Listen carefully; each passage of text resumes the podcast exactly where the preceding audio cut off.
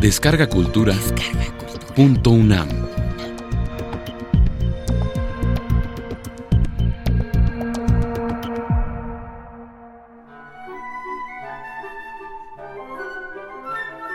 Las preciosas ridículas.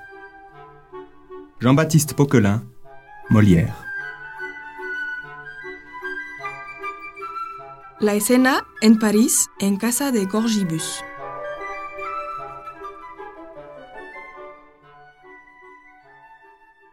Señor Lagrange, ¿Qué?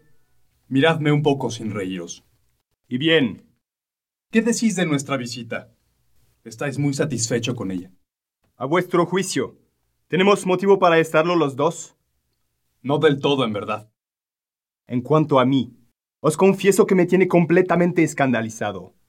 ¿Se ha visto nunca a dos bachilleras provincianas hacerse más desdeñosas que estas? ¿Y a dos hombres tratados con más desprecio que nosotros? Apenas se han podido decidirse a ordenar que nos dieran unas sillas.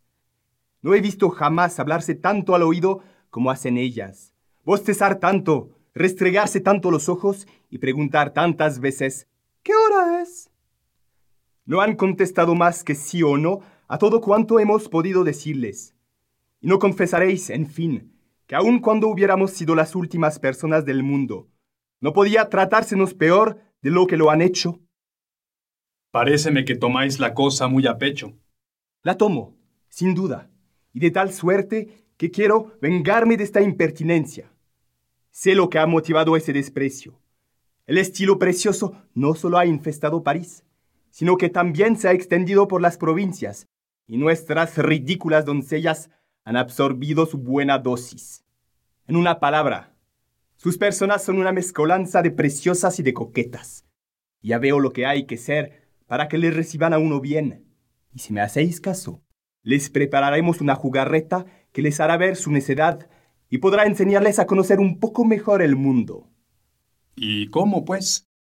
Tengo cierto criado, llamado Mascarilla, que pasa, en opinión de muchas gentes, por una especie de cultilocuente, pues no hay nada más asequible hoy en día que la cultilocuencia. Es un maniático a quien se le ha metido en la cabeza alardear de hombre distinguido. Se precia, por lo regular, de galante y de poeta, y desdeña a los otros criados hasta llamarlos bestias. ¿Y qué pretendéis que haga? ¿Qué pretendo que haga? Es preciso... Mas salgamos antes de aquí.